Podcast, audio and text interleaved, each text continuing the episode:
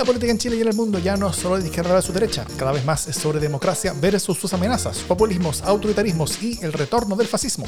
Las amenazas a la democracia crecen, se las dan de duros contra la delincuencia y tienen sus espacios y medios. La defensa, promoción y proyección de la democracia también merece los suyos. Ese es nuestro objetivo. Soy Jimena Jara por tercera semana y cada vez más enterrada entre chistes del Arce. Jorge Canals, eh, muy feliz de que me estén invitando una vez al mes y en el espacio en el cual no llega la señal de BTR. Providencia. Focuro con Suecia. Y yo soy Davor Remisa desde Plaza Italia, donde estamos de luto porque la panadería hipster del barrio había cerrado por reparaciones hace unas semanas y hoy día anunció su cierre definitivo. Y mientras tanto, en este plazo, ya bajé como 3 kilos. Esto es democracia en LSD. Bienvenido Jorge Canals. Si ya nos despoilaste la noticia que teníamos, que... eh, está muy bien, está muy bien, como un par de veces. Ya, ya ah, un par de veces, Jorge, y lo vamos a, hacer, y lo vamos a seguir haciendo. Así vamos a intentar lograr que nos acompañes una vez al mes, en lo que para nosotros va a ser un paso hacia tener esta idea vieja que teníamos de un panel rotativo que nos esté acompañando con diversas eh, grandes personajes del, del, de la eh, opinión y análisis nacional que nos permitan eh, escudriñar mejor lo que ocurre en este país y en esta democracia. Así que bienvenido, Jorge. Gracias por estar con nosotros de nuevo. Buenísimo. Sí, no nos alcanzó, la verdad es que no nos alcanzó eh, la plata. El pase de Jorge es muy caro, eh, pero, pero, pero pudimos, nos alcanzó por una vez al mes. Esperamos que les baste. Eh, sabemos que no es suficiente, pero bueno, en la medida que ustedes se suscriban y aporten más, podemos tenerlo quizás dos veces al mes. Pero por ahora no hay plata. Sí, es verdad que es bastante caro para este tipo de cuestiones, pero bueno. Mucha UEF, muchas UEF. ya. Eh, hay, inflación, me Bueno, hoy vamos a estar conversando sobre, eh, eh, sobre diversas cosas de acontecer político, sobre amenazas al proceso constitucional, sobre las elecciones que vienen, sobre las peleas entre las coaliciones, entre varias cosas. Eh, y luego también nos vamos a entrar en la presentación de la Estrategia Nacional del Litio y las consecuencias que ha tenido y tendrá esa estrategia, junto con otras cosas más también que están pasando en temas de minería como de los bronces. Así que, pero antes, una noticia de la casa. Eh, aún no tenemos el resultado del concurso de el libro de Laurel. ¿Qué libro estamos, eh, estamos concursando y sorteando? O sea, no, no sorteando, concursando, Jimena Jara. el libro de este mes es La afición de Martín Cinzano, eh, que es un libro de relatos deportivos. Eh, y declaramos desierto el concurso durante la semana pasada porque nos parece que el libro es un tremendo libro y de las historias que llegaron ninguna nos convenció realmente. Eh, así que decidimos darle una nueva semana más para que alguien que realmente lo merezca tenga este tremendo libro de relatos deportivos. ¿Cuál es el concurso? Mándennos su mejor anécdota deportiva. Así de simple. Una anécdota deportiva que sea entretenida, que sea chora, que sea literaria, eh, ojalá, pero si no, igual bien. Eh, y eso. Y mándenlos mándennosla a cualquier forma de contacto de nuestro podcast, al correo electrónico, al Twitter, al Facebook, a Discord, a, eh, nuestros contactos personales, etcétera. Cualquier cosa que, forma de contacto que tengan, y todos esos contactos están en, la, en las notas del podcast, si nos escuchan, o en la descripción del video si nos ven. Así que por ahí nos mandan eh, una anécdota deportiva y se ganan un libro de Laurel. ¿Qué mejor que un libro de Laurel, Jimena Jara? Y además, generalmente se los entrega a Davor en persona. ¿Qué tal? 13-13. Ah, chuta, pero eso, es otro precio ya. Bueno, ya, pero eso se negocia ahí, en la mera. eso. Eh, ya, ¿vamos con el tema de la semana? Vamos.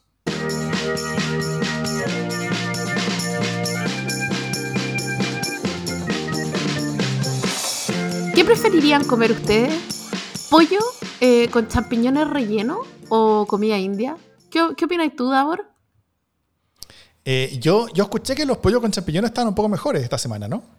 No lo sé. ¿Tú qué prefieres, eh, Jorge? ¿Pollo con champiñones o comida india? Mira, el, domingo estuve en una cuestión de comida india vegana, que me llevaron engañado. Fue una experiencia.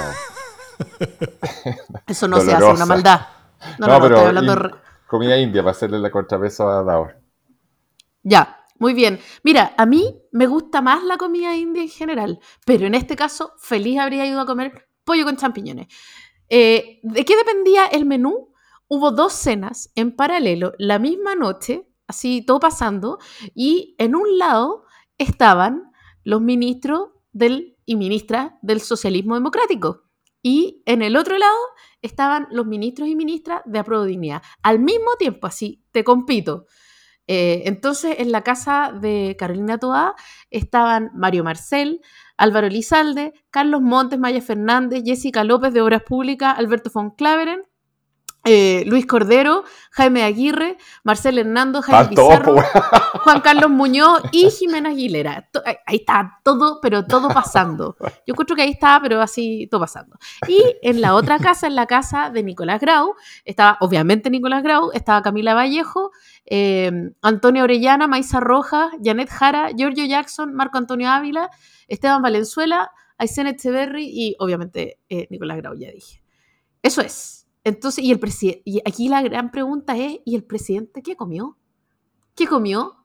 ¿Pollo o comida india? El como buen presidente. Como buen presidente. Las dos cosas. Fue para los dos lados. Claro, claro que sí. Entonces partió comiendo comida india con sus compas de la vida y después eh, se fue a comer pollo con champiñones rellenos eh, a, la casa de Carola Toa. Entonces hizo este tour como que igual para mí es confuso, porque en el fondo los mandató el, el presidente, eh, al parecer, para que tuvieran estas comidas en paralelo y se pusieran de acuerdo entre ellos, eh, cada uno en su grupo, de cómo podrían ponerse de acuerdo con los otros que en este momento se supone que les caen mal.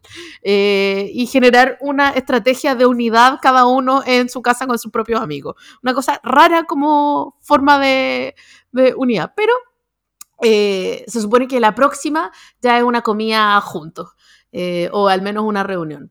¿Por qué? Porque así están tratando de empezar como a articularse y dejar de pelearse. ¿Qué les parece esta comida? Así como para entrar en la conversación. ¿A cuál comida habrían ido ustedes, Jorge? Eh, chuta, mi, lado, mi lado como convencional, eh, socialdemócrata, me lleva a la, comida con los varones y varonesas del socialismo democrático. Además, me imagino que ahí la comida, probablemente los ingredientes eran de mejor calidad, había, un, una, decora, mucho cuadro guayasamín. Más fino, más fino. Más, años de acumular cosas, de Claro, eh, más mapu, o sea, como un buen, un buen bajarío. Pero me llama la atención, por ejemplo, claro, eh, la configuración de la comida del, de, del otro lote, digamos, por decirlo así, a prueba de dignidad, no sé cómo se llama esta altura. Donde está, por ejemplo, bueno, Esteban Valenzuela, imagino que, que ese... Esteban Valenzuela que antes era PPD. Totalmente. Que yo igual, o sea, como que ahora, ahora anda comiendo comida india, pero que lo veía antes en las comidas, en las comidas, comiendo había plateadas. había estado en todas las comidas. Se había comido todas las plateadas y ahora está. claro, ya me lo imagino comiendo con las manos, así como mi novia Poli, comiendo con las manos. Sí, también me eh, llamó pero la atención. Es, pero, pero es súper, bueno, es súper simbólico, porque igual el, el, el, peso del gabinete productivo eh, estaba en la casa de... Y, y, donde estaba el billetón, y la, la billetera fiscal estaba donde estaba los, el socialismo democrático.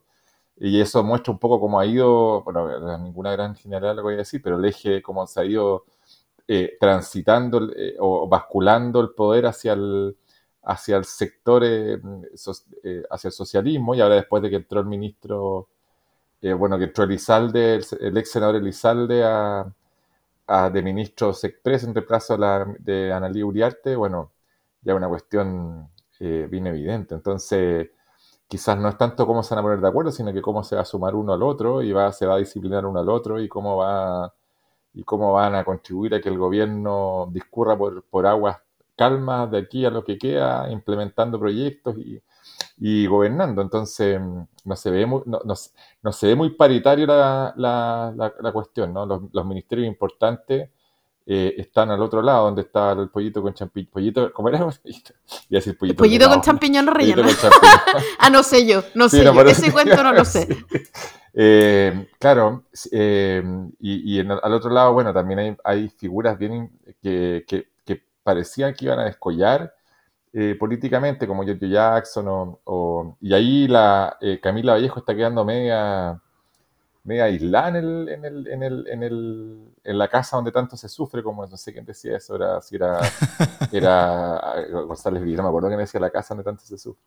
Em, entonces, está, es, culinario, este símbolo culinario es un símbolo político muy decidor. Sí, ¿no? Sí. Davor, ¿tú? Estoy de acuerdo en todo. O sea, em, yo, bueno, yo había leído esa nota, así que, así que eh, ya, sabía que había que ir donde, donde está el pollito. Eh, sí, creo que la comida, la, comida como de la India tal vez me gusta un poco más. Pero, em, pero, pero mira, si es que todas estas reuniones, juntos todos, en, en, en Cerro Castillo, como, como aquí uno de los comentarios que, que, que nos está participando en el vivo eh, nos dice, no sirven, o sea, estas comidas donde, donde, los juntan todos y como que el presidente les ruega básicamente que se lleven bien y que trabajen juntos, eh, y, y, ya después de como cuatro conclaves en Cerro Castillo, seguimos como cada vez más separados y cada vez más peleados todos. Entonces, en una de esas juntas entre cada uno, ¿cachai? para, para, para hablar entre ellos las cosas de, entre ellos, pero con la perspectiva de somos parte de un gobierno, también están los otros que están comiendo también en el otro lado, eh, y cómo trabajar mejor con ellos. Y, bueno, tal vez probando eh, eh, con metodologías distintas y, dinámicas diferentes, en una de esas puede haber un mejor resultado, yo creo, porque los, los, intentos que se han hecho hasta ahora de intentar construir una, una orquesta que suene más o menos bien y coordinadamente no ha funcionado. Sí, yo creo que hay algo interesante en esta idea. Es como es como sincerar la idea de la cohabitación, mm, ¿cierto? Mm. Eh, que es como, mira, estamos viviendo en esta casa juntos porque ninguno tiene tanta plata como para irse a vivir solo, ¿cierto?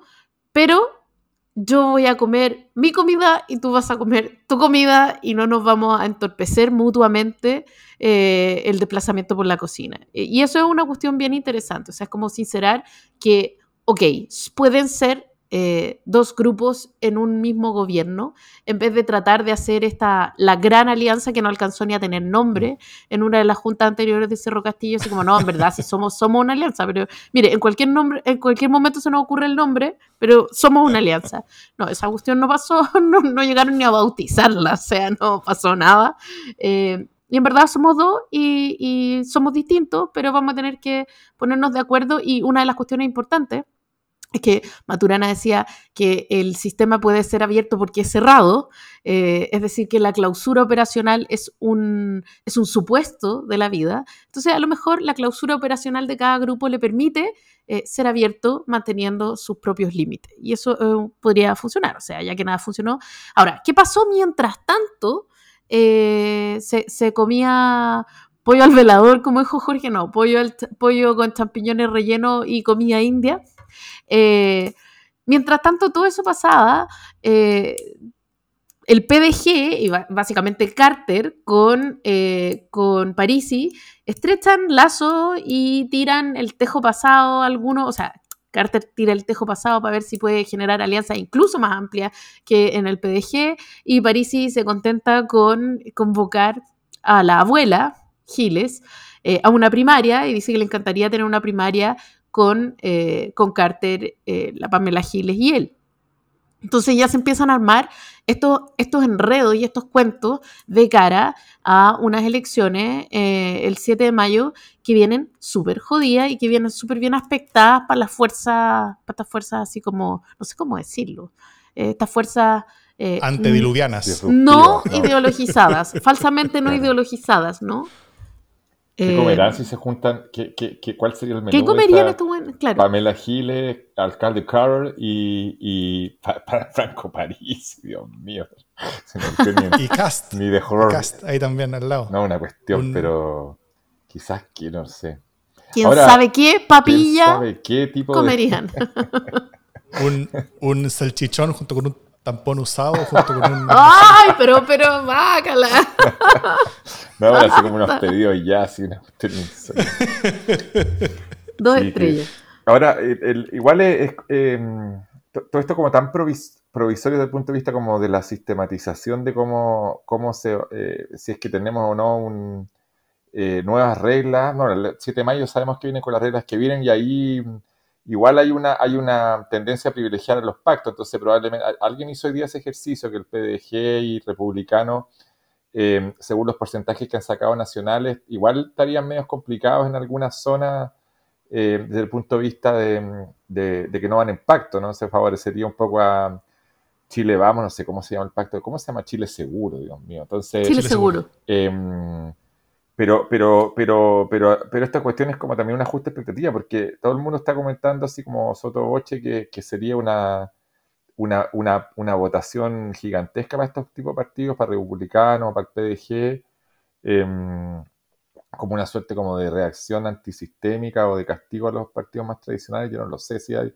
si, si, se, racionaliza tanto el voto, porque eh, finalmente em, hasta, hasta nos, hablo por mí, digamos que uno está más involucrado en estas cosas, qué sé yo, cuesta un poco también eh, entusiasmarse con la votación y y, saber eh, con claridad por qué uno va a votar. Entonces, yo quizás con qué sorpresa nos vamos a encontrar el 7 de mayo, pero lo que todo el mundo espera es que sea una paliza, o sea, que, algo, que a las listas vinculadas al gobierno les vaya mal o no tan bien, eh, y, al, y al, bueno, al, al, pacto que va por fuera donde está la democracia cristiana, el PPD y los radicales también le diría, no le diría ir bien, eh, y a la derecha le iría bastante mejor, y al PDG y a republicanos con votaciones importantes, pero pero yo creo que es muy difícil, yo no, yo, no tengo ahí experticia, pero predecir ese tipo de comportamiento electoral, porque si es una cuestión muy, muy espantosa, eso seguramente va a reordenar también esta, estas comidas, van a estar obligados a comer todos juntos en un mismo comedor, tipo así como campo de reeducación vietnamita para, enfrentar la pesadilla que se viene, porque todo el mundo está diciendo lleva viene, viene, un, viene, un, viene una suerte como de buquelele eh, versión chilensis. Estas son las profecías autocumplidas, no sé. Davor. Sí. Em, e, e, e, estos grupos están teniendo como ciertas expectativas, como que ellos mismos comunican, el Partido Republicano dicen que ellos esperan entre 4 a 6 consejeros, eh, los, o, entre 5 a 6 están, están diciendo, de, de, 50, lo cual no es poco, es un 10% más un 10%. Eh, el Partido de la Gente dice 3, 4, algo así. Eh, con todo, primero van a ser los partidos más votados de Chile. sobre todo el republicano. Creo que es bien seguro que el Partido Republicano va a ser el partido más votado de Chile. Pero, pero, eso, eso sí tiene un, un, pero. Eh, todos los demás partidos grandes están yendo en pacto. Entonces, los partidos grandes llevan pocos candidatos. El Partido Republicano lleva todos los candidatos en todas partes. Entonces, eh, efectivamente tiene cierta ventaja de y, por lo tanto no es una, una, competencia tan justa en eso, como, como en porcentaje de voto comparado con otros partidos, si es que ellos van solos y no tienen que compartir cupos con nadie, versus otros que van eh, en, en, pactos y por lo tanto tienen que compartir cupos con otros. RN lleva menos de la mitad de los candidatos que lleva el, el, Partido Republicano, por ejemplo. Em, eh, y, y, y pero, pero, dicho eso, la, la pregunta está también eh, hasta dónde esta elección se puede desmadrar, ¿no? Porque no tenemos mucha claridad sobre qué va a pasar. Es, eh, es voto obligatorio, no sabemos cuánta gente va a votar. Puede votar el 80% del, del, electorado como en, el, como en el plebiscito de salida, puede votar el, de septiembre pasado, puede votar el 60% del electorado, que sería mucho menos. ¿Quiénes serían los que se quieren en sus casas? ¿Quiénes serían a votar? Eh, todas esas cosas pueden mover mucho el resultado. O sea, la, la, elección de convencionales pasada se movió mucho el resultado cuando personas mayores se quedaron en su casa y jóvenes que nunca habían ido a votar salieron notar por primera vez. Y eso cambió todo, ¿no es cierto? Como que hizo que los resultados fueran, eh, estuvieran lejos de lo que cualquier persona eh, seria había esperado. Eh, y, como ahora no hay listas independientes, no hay listas de muy a la izquierda, no hay listas de como, como sorpresivas más que estas. Entonces, claro, si es que hay sorpresa, va a ir por este lado. O sea, si es que hay sorpresas que realmente se salen del molde, como de un voto castigo importante de la clase política, tal como en la elección pasada convencional, el castigo de la clase política fue votar por la lista del pueblo. en esta elección, el castigo de la clase política puede ser votar por la lista de París, ¿no es cierto? Eh, o la lista de, de, de, Cast, si él logra venderla de esa manera. Eh, hay, hay, hay, para bastantes públicos. No para todos los públicos, pero hay para bastantes públicos. Entonces, eh, si cae sorpresas, puede, puede efectivamente ir, ir, eh, ir por ahí. De hecho, incluso esto, esto, estoy en la radio, pero, pero al final esta elección de consejeros va a ser como una especie como de reflejo de la, de la elección de convencionales del 2021, como, como, un mirar al espejo, donde todo ah, igual, pero todo al revés. Claro. Donde si la elección de convencionales, la gran pregunta era si la lista unida de la derecha lograba el tercio que le permitía vetar. Ahora la pregunta es si la suma de las listas desunidas de las izquierdas logran los dos quintos que les permite vetar. Eh, si antes de la elección de convencionales el pandero lo llevaba la entonces oposición, ahora el oficialismo, eh, los que tenían que intentar mantener el control del proceso ante las presiones de las fuerzas más antisistema a sus izquierdas, ahora el pandero lo llevan eh, eh, la derecha tradicional, quienes intentan mantener el control del proceso ante las presiones de las fuerzas más antisistema a sus derechas.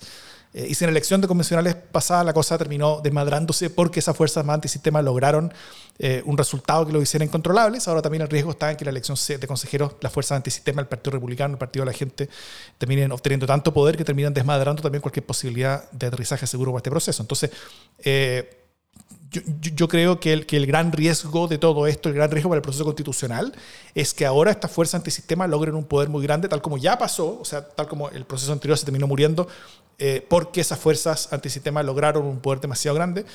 Eh, y, si es que así, probablemente sea difícil, si no imposible, llegar a tener un, un texto eh, que sea probable en buena medida porque esta fuerza antisistema, a diferencia tal vez de las anteriores, su principal interés es que no se pone en una hueá.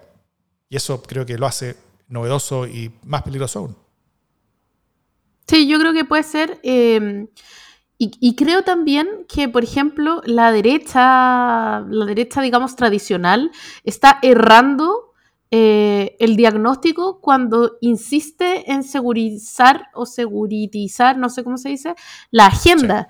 ¿Cierto? Porque em, ellos históricamente han sacado muchos dividendos de la idea de que en el fondo las izquierdas y sean socialdemócratas o sean izquierda, izquierda digamos, eh, sin apellidos, eh, no saben manejar el tema de la seguridad, son malos en seguridad, etc. Han sacado hartos réditos políticos de eso. Pero hoy día, eh, extremando esto, incluso llamándose Chile Seguro, la pregunta es si el voto, eh, no les va a salir el voto por la culata, ¿no? Esta idea de como que en el fondo no vayan a votar los otros por, eh, finalmente, por quienes son mucho más radicalizados en esta idea de la seguridad, ¿no? Y quieren más o menos que pasarle bala a todos los migrantes eh, y, son mucho más duros y mucho más reaccionarios. Entonces, la pregunta que yo me hago es qué tan sabia eh, y qué tan racional políticamente es esta idea de, empujar la idea de seguridad. Y comienzo a sospechar que ellos ya se están oliendo que no es tan buena idea, porque dejaron de empujar eh, obsesivamente eh, la idea de la seguridad, creo. No sé cómo lo ven ustedes. Ah. Sí, además que es muy... Es que, además que, también es como un poco absurdo porque finalmente las posibilidades de, como de, lograr el resultado efectivo eh, en la percepción de seguridad ciudadana a través de una nueva constitución es fundamentalmente igual a cero, ¿no? Porque no me voy a poner así, eh, eh, la constitución asegura a todas las personas la seguridad y el... Y, el, y, la no delincuencia. Y la persecución irreductible de, de, los delincuentes de la migración. O sea, no, no, no, va a haber ninguna, no va a haber ninguna, ningún resultado práctico en específico más allá de este relato y este discurso como la Jime bien inteligentemente, as always, señala que, que, los gallos están cachando que no va para ningún lado eso, digamos. Entonces, em, claro, puede ser una capitalizar la votación o algunas cosas, em, y sería, pues, porque es, e, es, una cuestión que no tiene solución, eh, o al menos a, a, corto plazo, o a mediano plazo, ni, ni a largo plazo tampoco.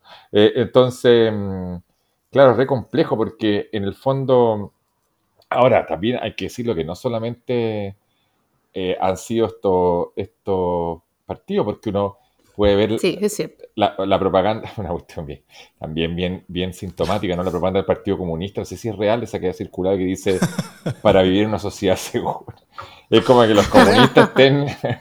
Es, como hermano, así como van a aparecer los, los papelógrafos de la brigada Chacón, así la seguridad y la Seguridad ante todo. ante todo, claro. Basta de portonazos. Un, pueblo seguro es un pueblo feliz. es como que estamos todos locos. Un pueblo seguro jamás será vencido. Un pueblo protegido jamás será vencido. no, pues bueno, así que es como que, como que están, se están neteando, ¿cachai? Porque todos hablan de seguridad, así que nadie, si todos hablan de seguridad, nadie habla de seguridad.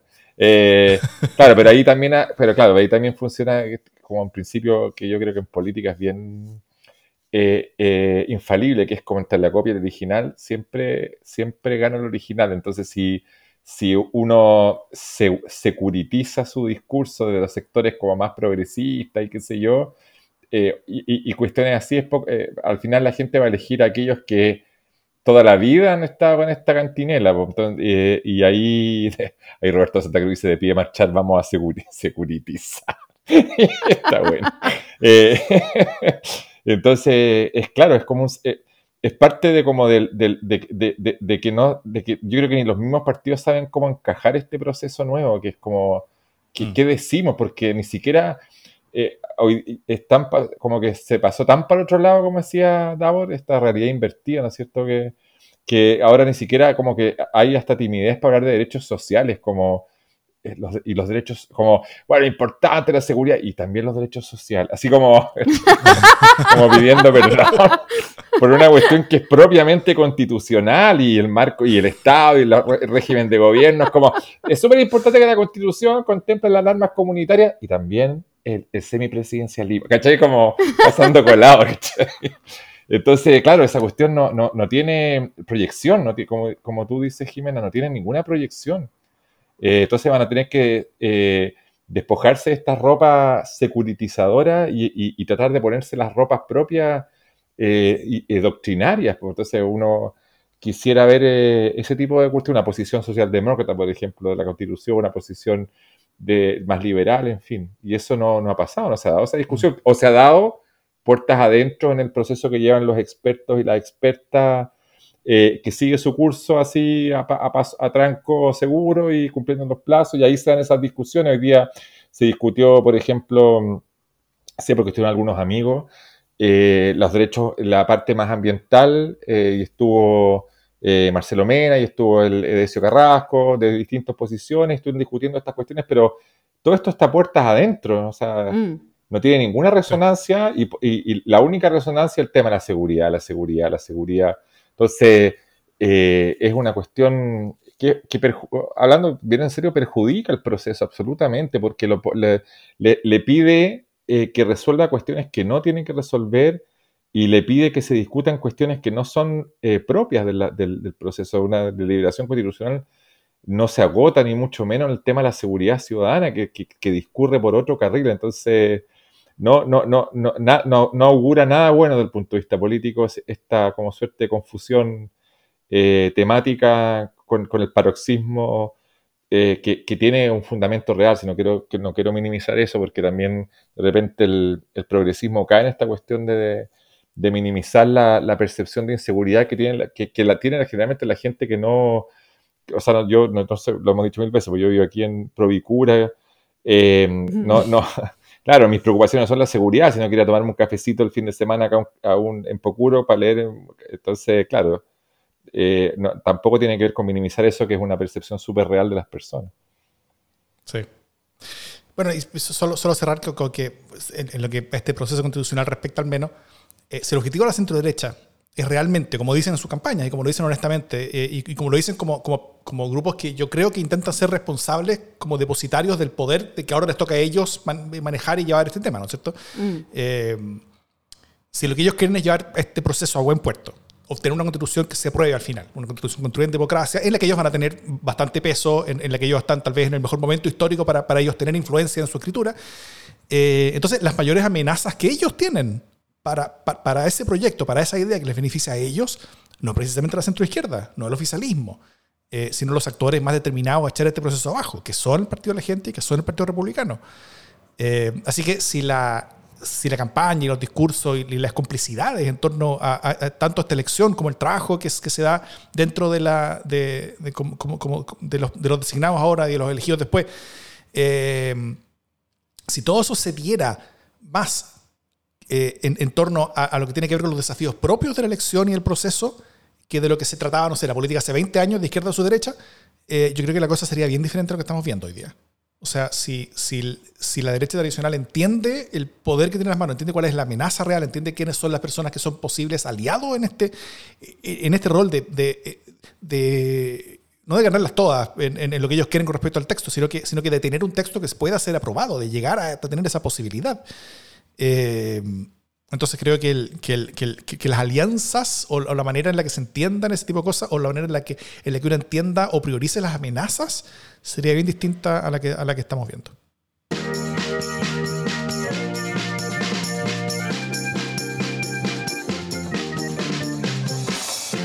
No, eh, no sé si han visto la, en, la franja, eh, porque todos los días, tal como dice Jorge, eh, es, pura seguridad, ¿no es cierto? Seguridad, seguridad, seguridad, o cualquier cosa que no tiene nada que ver con una escritura de constitución. Pero, pero, pero de repente, en esos candidatos que tienen como, como un microsegundo, como que logran tener y, traspasar mensajes que son que son relevantes, que son importantes, donde en, su, en su medio segundo alcanza a decir, pastelazo,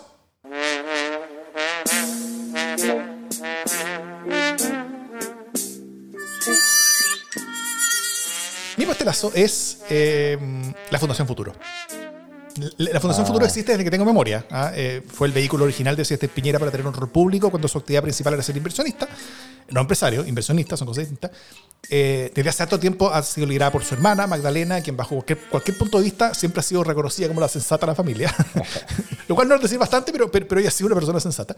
Eh, eh, y bajo su liderazgo, la Fundación Futuro ha tenido buenas actividades, con un perfil relativamente bajo, pero, pero ha, sido, ha sido siempre un aporte. Así que por eso fue, así que por eso fue re sorpresivo cuando lanzaron una invitación a un evento, a, propósito del año de los 50 años del golpe, que consistía en una visita primero a la Viña Concha y Toro, con degustaciones de mostos, lo cual está muy bien, eh, para luego ir a un tour a Villa Grimaldi para una visita guiada y reflexión al centro de tortura. Eh, todo el mundo dijo básicamente alguna versión de qué chucha, ¿Qué, es esta weá? Eh, bueno, la fundación rápidamente se disculpó, eliminó la actividad. Eh, y, y, nada entendido mucho por qué, quién, quién puede tener idea así, quién, quién revisa estas cosas. El aniversario de los 50 años del golpe es uno donde todos van a querer participar de alguna manera, todos van a querer hacer alguna actividad, todos van a, tener que querer, todos van a querer tener algún rol. Pero dado lo que se conmemora, no todas las ideas son buenas. eso, eso va a partir. Eh, y simplemente yo creo hay que tratar de no ser un pelotudo. O sea, cuando, eh, cuando, uno quiere hablar, decir algo, probar algo, proponer algo, simplemente revisarlo, releerlo, pedirle a alguien que lo lea y, y pues, preguntarle, ¿estoy siendo un pelotudo al proponer esto, al decir esta weá? Bueno, eh, esa, ese, tipo de revisiones mínimas a veces ayudan. Así que eso, no, no ser tan difícil. Pastelazo. La receta de Julio César Rodríguez, dices tú. ¿Seré weón? Eso es, ayuda mucho. Oye, ya, yo tengo un pastelazo. Em, no es tan grave, en verdad. Yo suscribo al pastelazo de Daur. Eh, y es para Felipe Cast, que hoy día, es que en verdad es como un antipastelazo el mío, pero, pero como tiene que ser pastelazo, el pastelazo es para Felipe Cast, que no dejó hablar eh, al ministro Elizalde ahora que él estaba como presidiendo una comisión en una discusión. Em, y le, prohibió hablar y lo hizo callar varias veces y finalmente instaló una votación y dijo, no, no, no, no, ahora estamos votación. Eh, y se ganó bien ganado el que lo más, lo más maravilloso de esto es el diálogo que precede porque eh, Álvaro Elizalde muy justamente picado dice es un bruto eh, eso se escucha bajito pero se escucha entonces Felipe Cast le dice perdón me dijo bruto y Álvaro Elizalde le dice con mucho respeto presidente y después le dice, pero yo quería votar, no sé qué. Pero esa parte, como me dijo Bruto, con mucho respeto, presidente, me pareció maravilloso.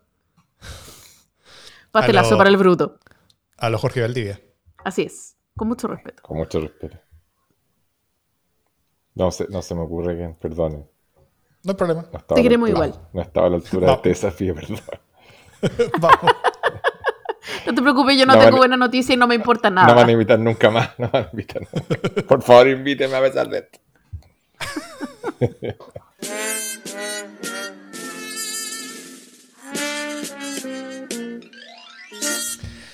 Bueno, esta semana fue la primera eh, desde febrero donde el tema no fue la seguridad, el tema principal al menos. Fue el litio. Eh, porque se presentó la, muy esperada Estrategia Nacional del Litio eh, con una cadena nacional del presidente Boric. Básicamente el gobierno propone generar una empresa nacional del litio pública para participar junto a privados en la extracción del material, eh, con participación mayoritaria estatal, eso sí, y por mientras tener a Codelco haciendo parte de ese rol. y también, mientras tanto, se, integra, se intenta aprobar las leyes necesarias para lograr lo anterior. Eh, también se busca un acuerdo voluntario con las principales empresas hoy operando para cambiar las condiciones de sus actuales contratos a cambio de una ampliación de contratos, de, plazos, posiblemente cuotas de, extracción, cosas así. O, sea, básicamente llegar a acuerdos con eh, SQM y Albemarle para eh, incorporarlas dentro del esquema que está pensando el gobierno hacia el futuro. todo esto tiene varias dimensiones, ¿no es cierto? O sea, voy a como dar instrucciones como, como, como, algunas nomás. Una es el tiempo. O sea, eh, para muchos Chile partió como pionero en el litio, pero ya se había quedado atrás. Eh, el uso del litio en la transformación global hacia economías verdes y, más, y, como la, electrificación de, de, energía del mundo eh, va a ser intenso por algunos años, pero bajará en el largo plazo y podría ser reemplazado por otras cosas en el mediano plazo el litio. Así que mucho tiempo no hay. Pero por eso se dice que, que esta política nacional podría estar llegando incluso tarde ya. Otra es la plata. O sea, si bien el precio francamente ridículo del litio del, año pasado, el 2022, llegó a niveles eh, como estúpidos, que, poca gente cree que se repite alguna vez en la historia.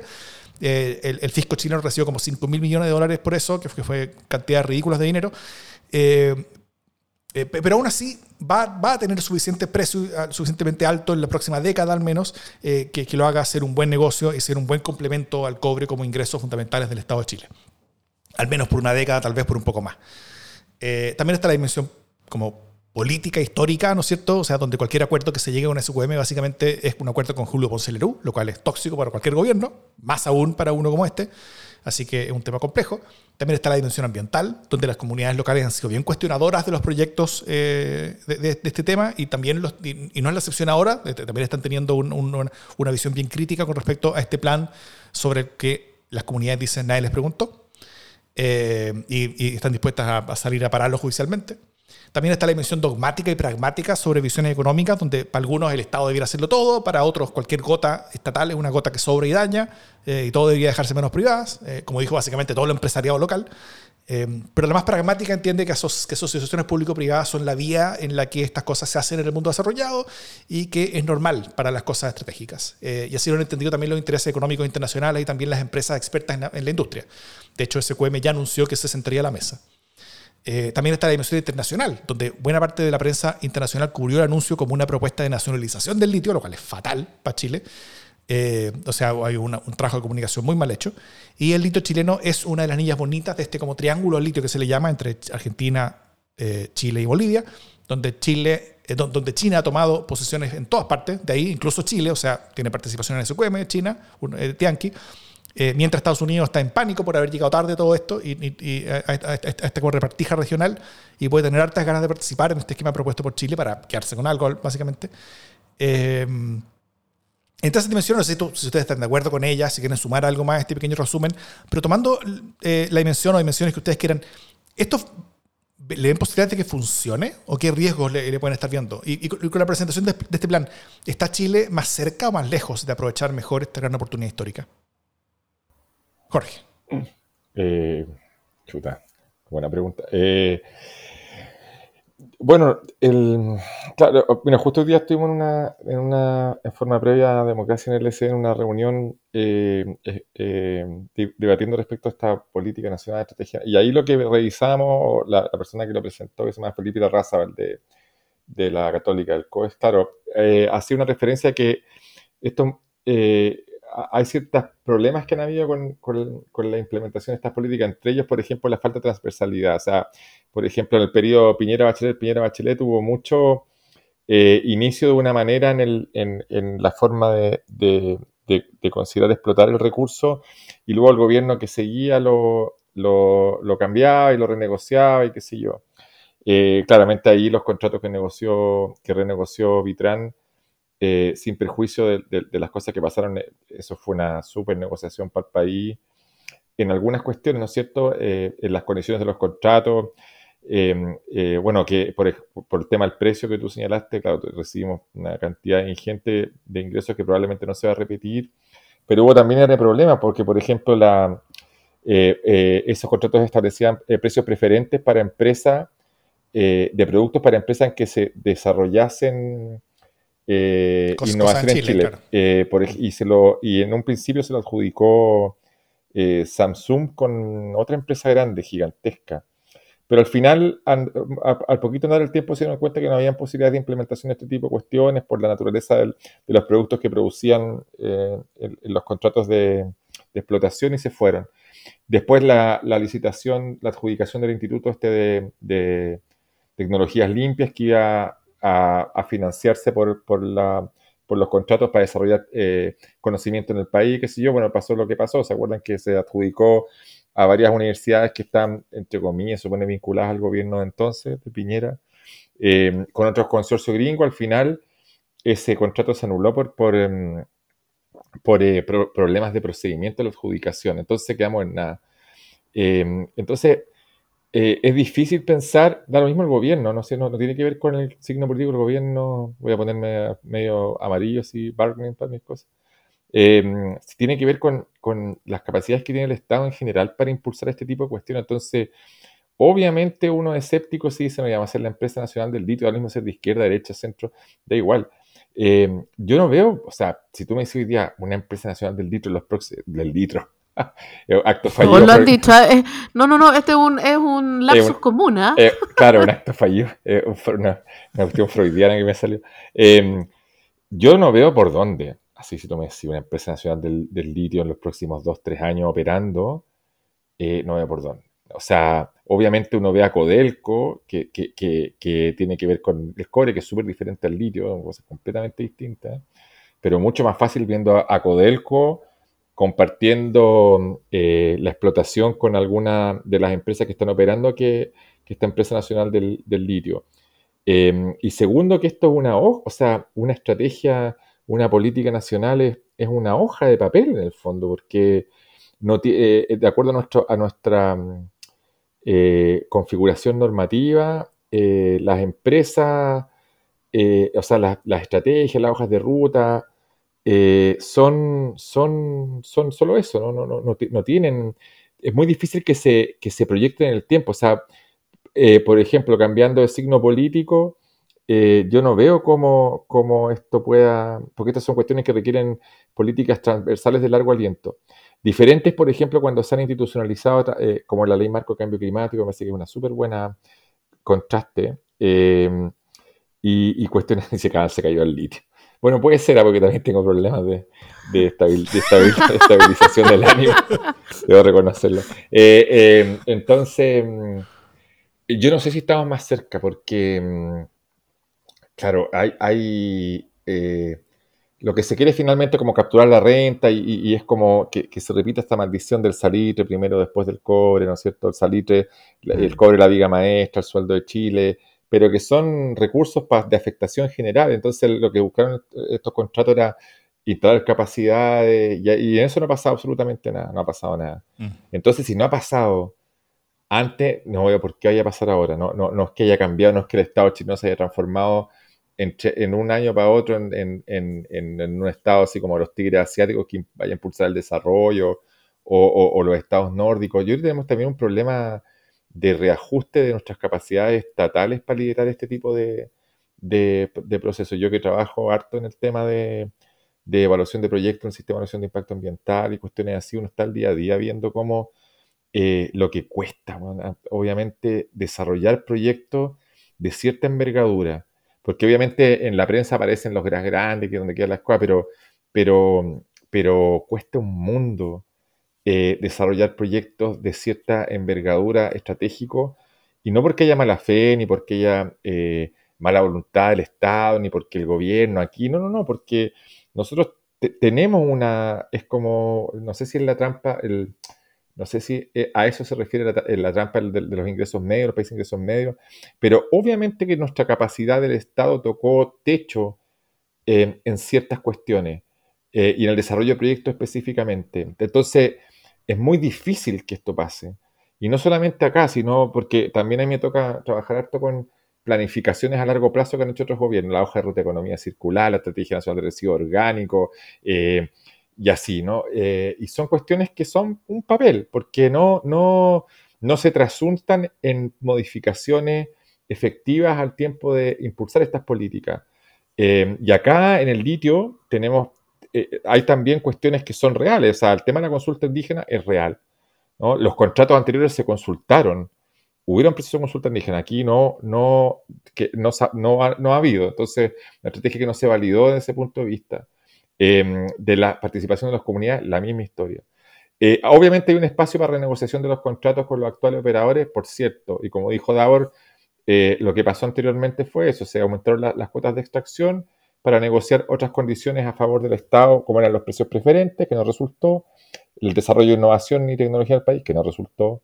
Em, eh, los impuestos, sí, los impuestos eh, especiales por esos contratos, eh, parte de los ingresos que recibieron, y eso también en la, de, es lo que hay que como felicitar de los negociadores en ese momento del contrato, que fueron bien vapuleados, pero obviamente eh, se probó que se hizo un trabajo de acuerdo a las capacidades que existían bastante riguroso. Entonces, yo no veo, bueno, no veo, no veo cómo en un clima político en que estamos hoy día, eh, eh, con las, con, con, que, que impactan esto, esto vaya a significar algún giro copernicano en la explotación del litio. Y además que están las cuestiones geopolíticas, porque como tú bien dijiste también, aquí los chinos y los gringos eh, están buscando garantizar el acceso a estos recursos. Los chinos tienen muy poca entrada en nuestro país, ¿no es cierto?, por una decisión vaya, eh, geopolítica como de, nuestra, del área de influencia en el cual nosotros estamos. Em, eso también influye. Y, entonces no lo sé, pues yo, yo eh, eh, eh, cuando vi la, aquí con esto termino, em, cuando vi la, la, hojita, la minuta que circuló por WhatsApp por la Estrategia Nacional del Litio, la Política Nacional del Litio, hay dos cuestiones que me llaman que era como, ya decía, negociación de no sé qué, ya, fecha tanto, marzo del 2024, reunión masiva, no sé, almuerzo pollito champiñones, fecha tanto, junio 2024. Comida india no va. Eh, eh, pero sí, eh, Empresa Nacional del Litio, fecha por definir. Entonces cuando yo di esa, dije, no, hermano, ya estamos, este curso ya lo pasé, o sea, ese proyecto de ley, si no está ni siquiera como diseñado en sus aspectos principales, probablemente haya entrar en varios meses más y, va, a, y, mm. va a salir, bueno, no va a salir nunca más. Entonces, bueno, pero, pero, pero más allá de la cuestión divertida, esto es un llamado de atención porque eh, aquí es donde los países eh, probablemente se juegan las posibilidades de, no de llegar al desarrollo, porque eso también es una cuestión que a esta altura de la vida ya entiende que, que, es más bien como cuando va a llegar el socialismo, una cuestión que nunca va a pasar. Ya no pasó. ya no pasó, ¿cachai? Pero, pero sí de incrementar sus posibilidades de bienestar y de prosperidad para sus ciudadanos y ciudadanas, eso sí es verdad, o sea, con, con una, con una, con una, ni siquiera una cuestión tan gigantesca, una estrategia que eh, con todos sus puntos ciegos abordados, esa cuestión tampoco va a suceder. Entonces, yo aquí sí que creo que menos es más, con un acceso inteligente a este tipo de cuestiones sí podemos dar saltos importantes de prosperidad. Lo mismo con el tema del hidrógeno verde, que también es una mitología bien especial, mm. o, con, con, otras cuestiones similares. Entonces, Em, y, también eh, convengamos lo siguiente, que me largué con esta cuestión, pero, pero también una reacción súper dispar al anuncio. No es que, ¡ay, qué bueno! ¿Cachai? Porque uno, una voluntad como nacional, en el buen sentido de la palabra, de, de, proponerse objetivos comunes eh, desafiantes, diría, mira, está bien, le falta esto, pero vamos.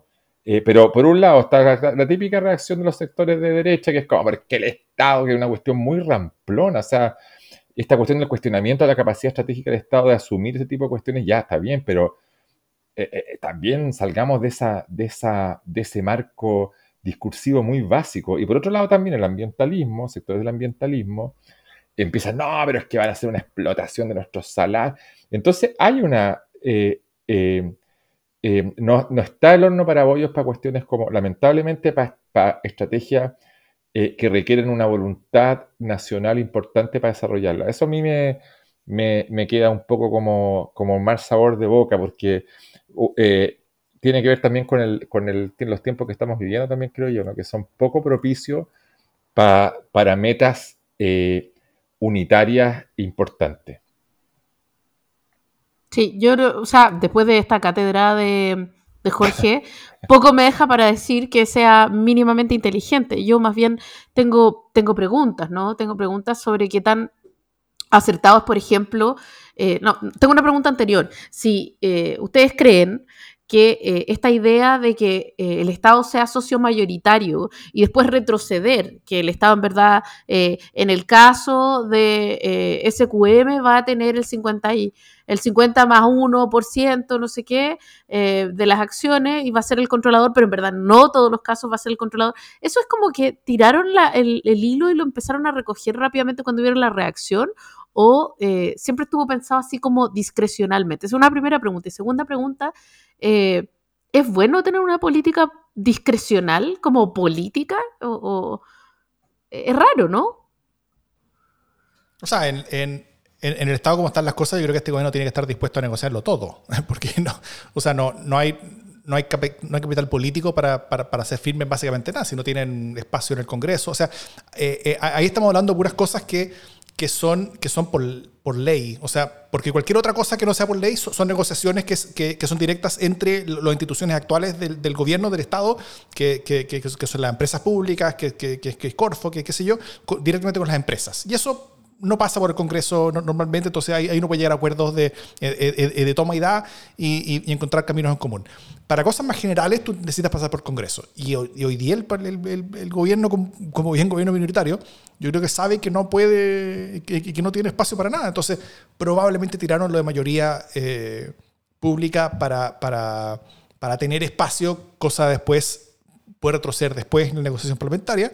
Eh, pero, pero retroceden yo creo que demasiado rápido después de que, después de que vieron la, la, reacción bien, bien fatal de la prensa internacional, sobre todo, que, que, yo creo que fue muy, muy dura. O sea, yo hice en Twitter una pequeña recopilación como de lo que decían distintos medios internacionales económicos importantes del mundo con respecto al, al plan que está presentando Chile, que fue noticia internacional importante, eh, y, y, fue fatal. O sea, muy pocos medios tomaron la línea del, del gobierno de la colaboración público-privada y casi todos hablaron sobre nacionalización, lo cual es fatal. Y, y yo creo que también es injusto. O sea, creo que, creo que no es tan honesto hablar de nacionalización para, para caracterizar la, la, propuesta. Muy lejos de eso. Mm. Sí, pues.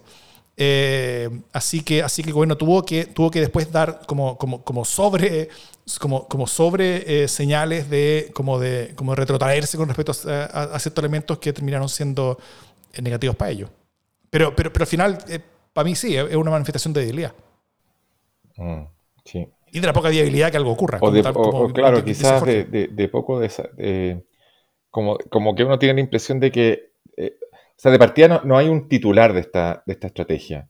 Porque claro, el presidente lo anuncia en cadena nacional, perfecto, pero ¿quién es el titular? El vocero, el, la vocera, no es Marcel. Eh, Benavente, yo lo vi escuchando Corfo, una, fue una, una chapucería, o sea, el gallo puede ser muy brillante en ciertas cosas. Bueno, el, una de las cosas que se creó con los contratos eh, precedentes fue una unidad especializada en litio en Corfo. Eh, entonces también uno dice, ya, va a ser Corfo, que podría ser, ¿ah? porque Benavente es un liderazgo interesante, pero el gallo eh, yo lo encontré súper chapucero.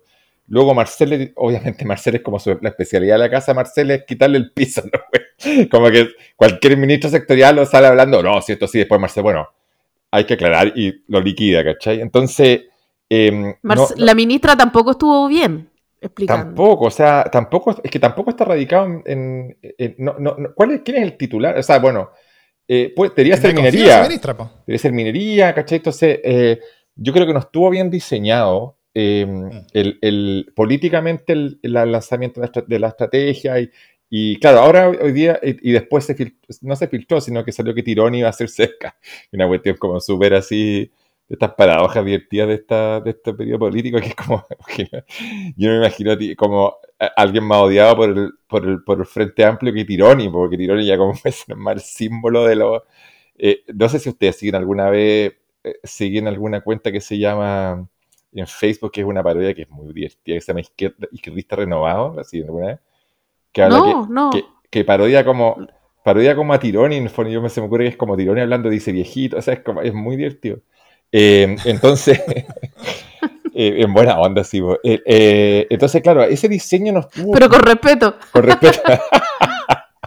no estuvo bien, como que, como que me da la impresión de que hubo un apuro en esto, ¿cachai? Porque como, como que le empezaron, todo el mundo, empecé, ay, que estoy gil, me recapitulo muchas personas empezaron a decir, oye, ¿por qué nos demoramos tanto? Vamos a perder la oportunidad, que no, si no, y estamos esperando la cuestión del litio, qué sé yo. Y em, eh, como que ese apuro y presentaron una cuestión que no está cerrada, no está con claridad. Eh, eh, porque, claro, es como que un poquito de esto, un poquito de otro, vamos a conservar solamente el 30%, o sea, vamos a conservar un 30% de los salarios eh, el resto va a ser, pero, pero no todos los aves son, son susceptibles de explotación, son, tres o cuatro. Entonces, como que no, como dice Dauer, no, no quedó no quedó bien cerrado el, el, mono. Entonces eh, se, se, pierde. Pues ¿Cuál es la principal eh, ahí lo puso alguien de los comentarios que, que, que súper asertivo me pareció. Claro, quedó la idea, oye, vamos a hacer baterías de litio. Es como ese típico como sueño desarrollista em, de, como de agregar valor que está bien, pero, pero, pero es una cuestión que uno también sabe, mm, esta cuestión no, no, no, yo no me imagino eh, eh, que Chile arme baterías de. No, no, pues caché, como que. No, no porque no puede, no porque no sea deseable, sino que porque es poco probable que pase. Entonces, claro, ahí lo puso Sebastián Salazar. Em, entonces, eh, aquí vuelvo al tema, al, ámbito dominio de la gimia, por el relato. El relato.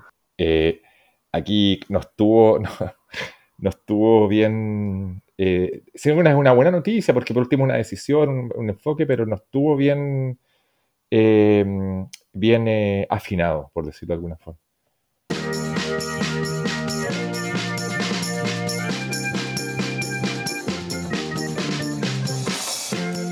Las buenas noticias. ¿Qué buenas noticias tienen Jorge y Jimena?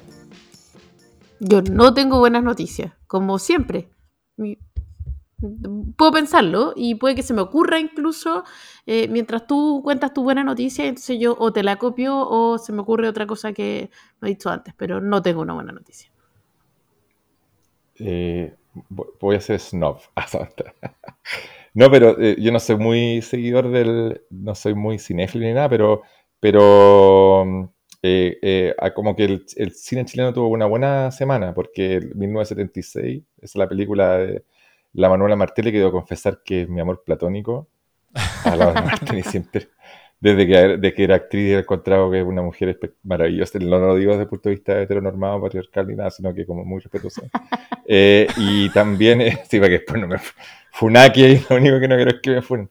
Y, mm, eh, también Andrés Wood, Noticias de un secuestro, también creo que eran los premios platinos. O sea, como que culturalmente este país que a veces uno le pega tanto, tiene cosas bien, sale de vez en cuando con estas cosas medias así como con sus buenos premios, valoración, así que yo creo que es una buena noticia también, como para el ego nacional. Sí, muy bien. Es una tremenda noticia, sí. Sí. Em, yo voy, voy también por, por esa, eh, algo parecido. Eh, 1976 uno no puede ver en Netflix, ahí está presente la película. Y en Netflix también salió hace poquito una serie llamada The Diplomat, que yo la vi eh, como casi ah. me la, me, la, tragué hace un par de días, una serie política, entretenida, eh, con, con Kerry Russell como, como protagonista, como una, como una eh, embajadora de Estados Unidos en Gran Bretaña, en medio de un conflicto entre, aparentemente, entre Gran Bretaña e Irán, eh, que, que, puede terminar violento, como, como, a, los, a los misilazos. Entonces, es, es, una cosa muy de política internacional, muy como de espionaje, muy como de, pero como, como de diálogos y de, y de gente de gente competente haciendo su pega eh, y, encontrando cosas y descubriendo cosas. Es, una muy buena serie, muy entretenida eh, y que yo la recomiendo para, para, para verla. Yo no sé si 8 o 10 capítulos, pero, pero los vi casi todos muy, muy rápido en el fin de semana. Eh, y nada, pues recomendado a todo el mundo ver primero 1976, como bien dice Jorge, que, que, que no, no ya la han visto a verla. Yo no la he visto todavía, pero la tengo lista para ver. Y y The Diplomat es una entretenida serie política de esas que aparecen de vez en cuando. Porque normalmente las series políticas son re malas, pero esta no, es, de las mejores, no es una nueva Borgen, no es un, no es un nuevo, no sé, eh, eh, algo así. West pero, Wing. West Wing, claro. Pero, pero, pero, una, eh, pero es buena, es bastante buena. Súper. Oye, yo encontré una buena ah. noticia. O sea, tengo una mini buena noticia, eh, que es que eh, ya estamos preparándonos, por supuesto, para las lluvias del fin de semana. Se supone que va a llover el fin de semana. Eso es una buena noticia en sí mismo, eh, después de, o sea, como en momentos de sequía estructural, pero además nos permite la posibilidad de cambiar de tema, porque vamos a estar hablando todos estos días de la lluvia, luego cuando esté lloviendo vamos a estar hablando de la lluvia, y luego si se pasa de lluvia vamos a estar hablando de las inundaciones, lo cual nos va a permitir pasarnos a la agricultura y finalmente el gobierno va a lograr cambiar la agenda y salir del litio y de la seguridad y vamos a poder pasar a Chile, ayuda a Chile con mucha suerte. Así vamos a pasar eh, de, tema a tema a una velocidad tan grande, casi tan grande como la del tren rápido Santiago Chillán, que nadie el gobierno pescó y que... Esa es la buena noticia y lo que propuso el Gino, Gino Morales, que dice. Esa es súper buena noticia. Era una gran noticia de un tren rápido eh, con un, con un, donde una, una, hora va a poder eh, viajar muy rápidamente de Santiago a Chillán y Chillán a Santiago. Eh, pero nada pescó y fue una cosa que pasó, Piola. Quizás cuánta plata gastaron. Pasó muy rápido. Pasó muy Pasó- rápido. Pasó muy rápido, se fue rápido la noticia. Demasiado rápido para que, para que se compre a pescarla. Oye, Kit Russell, eh, eh, ¿Ah? eh, es que la, la serie que es mutantemente buena de Americans, ¿la vieron? Esa, esa es increíble. Sí, Esa no, es maravillosa. Maravillosa, maravillosa, maravillosa. Es de las mejores series una- que he visto en mi vida. Y con una banda sonora, pero increíble, increíble. Tremenda, tremenda. Eso.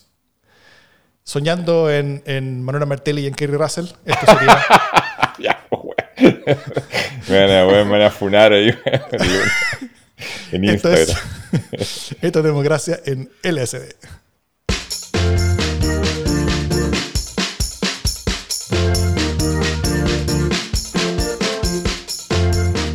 Buena experiencia nuevamente, Jorge. Sí, pues, ah, terminamos, sí, súper, súper. Me entretuve, me entretuve, estaba más prendido esta vez, la, la vez pasada estaba más cansado. Es que está buena, buena, estuvo buena. Muy buena. Qué bueno. Sí, Sí. te luciste, te luciste, me Ya, encantó. bacán, bacán. Jime, Jime, tú estás acariciando a Niebla como si fueras Niebla. el, el, El Dr. Claw. Claro, El el. Inspector Claw, Claw. el malo del Inspector Gadget. O el, o el malvado Doctor No. No, es que quiero porque siempre me, ustedes saben que ella es la panelista estrella, es la panelista silenciosa ahora la gente. Es muy linda y, y además que siempre sus fans me preguntan por ella, entonces siempre tengo que tratar de mostrarla que hay un momento en que Niebla salga, que aparezca su aparición estelar, siempre la pido. Oh, Eh, y además que aprovecho de presumir que esta gata es un peluche, ¿cachai? Como la tengo y la gata así como que... muy rica, ah, claro, como el padrino. Como el padrino. Súper. Sí. Bueno, quienes están escuchando esto en audio no, se- no lo están viendo, así que también vean el video en YouTube donde van a poder ver a Niebla. La eh, gata más rica del mundo. Qué rica la ya. Eso. Muchas gracias a todos y todas por acompañarnos hasta estas altas horas de la noche. Y eh, nada, Eso. ¿algún comentario final? No, muy buena, muy buena conversación. entretenida. Nos vemos, pues Nos nos vemos, vemos.